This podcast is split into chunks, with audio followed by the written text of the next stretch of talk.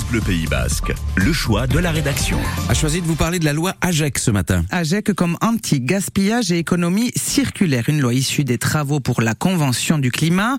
Cette loi obligera toutes les marques de textiles, de chaussures à indiquer non plus seulement le pays où est fabriqué le produit, mais aussi l'origine de la matière première, les conditions de fabrication compliquées, de faire entrer tout ça sur une petite étiquette de quelques centimètres. Eh bien, une entreprise de Bidar a trouvé la solution, Bichente Vrignon. Vous êtes au courant de la loi AGEC Non.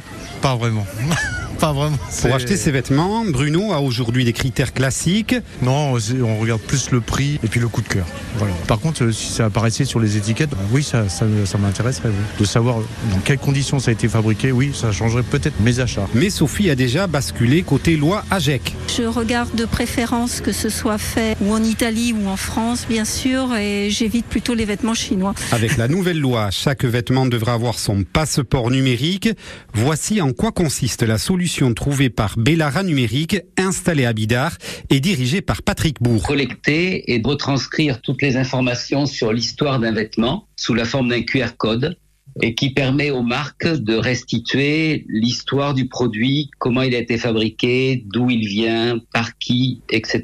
Ça semble simple, mais ça n'a rien d'évident. Le même produit peut être produit euh, dans plusieurs usines, dans plusieurs pays de fabrication, et la collecte des informations, c'était pas même utile euh, jusqu'à présent pour les industries. Industries qui doivent s'adapter à toujours plus d'exigences. Les problématiques autour de, de la matière première, du coton biologique que l'on va trouver euh, de plus en plus difficilement ou de plus en plus critiqué au niveau des choix politiques. Donc pas de coton ouïghour, pas d'enfants qui travaillent à la chaîne. Geoffroy Libaudière, co-dirigeant de la marque de chaussures Eram, a voulu précéder la loi. Aujourd'hui, sur un peu plus de 150 modèles que vous retrouvez dans nos magasins Eram, vous allez retrouver un QR code qui est posé euh, directement sur la boîte de chaussures et en la flashant, vous allez avoir euh, comme information déjà l'empreinte carbone de la chaussure que vous avez sous les yeux.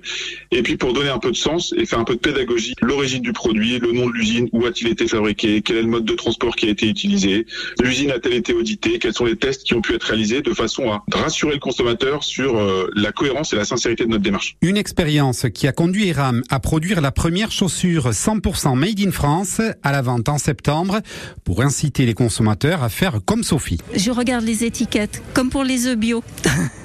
Alors pas sur les œufs, mais sur les vêtements et les chaussures, on trouvera cette étiquette avec ce QR code imaginé par euh, cette entreprise de Bidar, Bellara Numérique, qui, tout comme la marque Eram, fait partie de la Cher Bali. C'est un programme d'enseignement et de recherche sur euh, les innovations technologiques dans l'industrie de la mode et du textile.